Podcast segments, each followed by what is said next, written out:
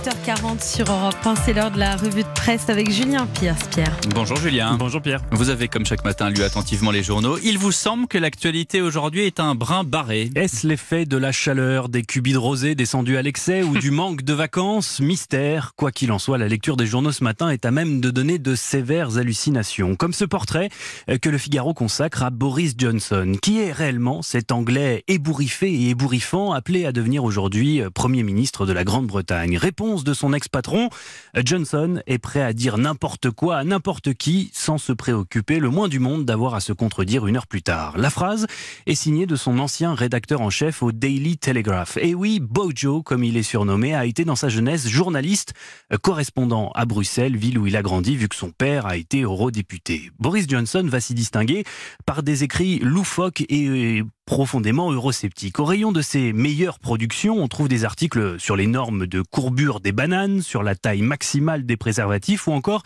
euh, sur l'interdiction des chips aux crevettes. Autant de fake news avant l'heure, comme l'écrit le Figaro, qui ont contribué au Brexit et à la crise politique que Boris Johnson doit désormais résoudre. Quelle ironie du sort. Léger dans ses écrits, l'ancien maire de Londres l'est également dans ses déclarations. Bojo est un gaffeur né, un adepte des formules choc et peu importe les conséquences. L'Union européenne elle emprunte le chemin d'Hitler. François Hollande, un gardien de camp de concentration. Interrogé il y a quelques années sur euh, ses ambitions nationales, le Trump britannique, comme le surnomment ses détracteurs, assurait avoir autant de chances de devenir Premier ministre que d'être décapité par un frisbee.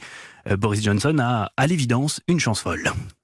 Dans l'actualité également, l'extension de la procréation médicalement assistée, la PMA à toutes les femmes, elle soulève de nombreuses questions dans la presse. Le texte est présenté ce matin au Conseil des ministres et il interroge les professionnels de la procréation. Avec 150 000 tentatives de PMA réalisées en France chaque année, précise le Parisien, les délais d'attente sont déjà très importants. Aujourd'hui, les couples hétérosexuels infertiles doivent attendre entre 12 et 18 mois pour voir leur demande satisfaite, explique un médecin dans la Croix. Si aucun moyen supplémentaire ne nous est donné, dit-elle, alors euh, les couples de femmes et les femmes seules vont se heurter à un autre mur que l'illégalité à laquelle elles étaient confrontées jusqu'alors, celui de la non-faisabilité. Mais ce qui inquiète davantage, c'est la pénurie de gamètes. Aujourd'hui, 300 personnes en moyenne donnent leur sperme ou leurs ovocytes chaque année. Ce sont des dons, car il est interdit en France d'être rémunéré pour cela. Or, 300 donneurs, ce sera largement insuffisant si la PMA est étendue. Il en faudrait quatre fois plus, alerte une spécialiste dans le Figaro. Le risque à terme que certains centres spécialisés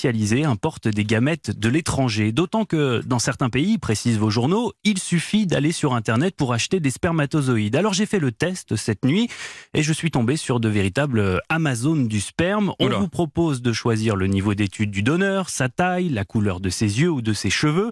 Résultat non garanti, mais malaise assuré.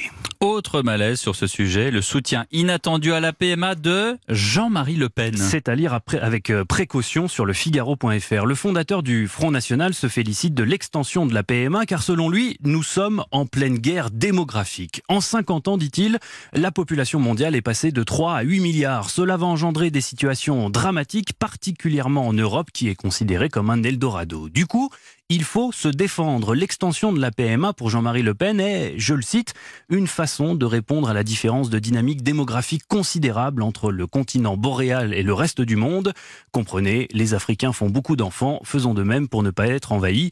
Euh, pas sûr que le gouvernement s'inspire de cet argument pour défendre son texte. Mais ça peut également sembler fou, mais certains coureurs du Tour de France ont à leur disposition des chasseurs de microbes. C'est le cas de Thibaut Pinot. Le français est un brin nosophobe. En clair, il craint par-dessus tout de tomber malade depuis sa pneumopathie contractée lors du Giro l'année passée. Son équipe a donc embauché un monsieur propre, écrit le Parisien aujourd'hui en France, un hygiéniste qui traque le moindre microbe. Son terrain de chasse, le bus des coureurs, mais surtout les chambres d'hôtel où il se repose la nuit. Pendant que les cyclistes moulinent sur les routes du Tour, Benoît, euh, pulvérisateur à la main, inspecte chaque centimètre carré. Climatisation, poignée, frigo, fenêtre, clé, télécommande de la télé, tout y passe tout est minutieusement nettoyé. Pour la literie et les tapis, Benoît enfile une combinaison et un masque comme s'il évoluait sur une scène de crime. Et pour cause, il fait exploser dans chaque chambre une bombe bactéricide, un brouillard désinfectant comme il préfère l'appeler. Les microbes eh bien, ça fait beaucoup flipper. Thibaut Pinot confirme le monsieur propre. Dès que quelqu'un est malade dans le peloton, il nous demande de ne pas trop s'approcher de lui et de son équipe.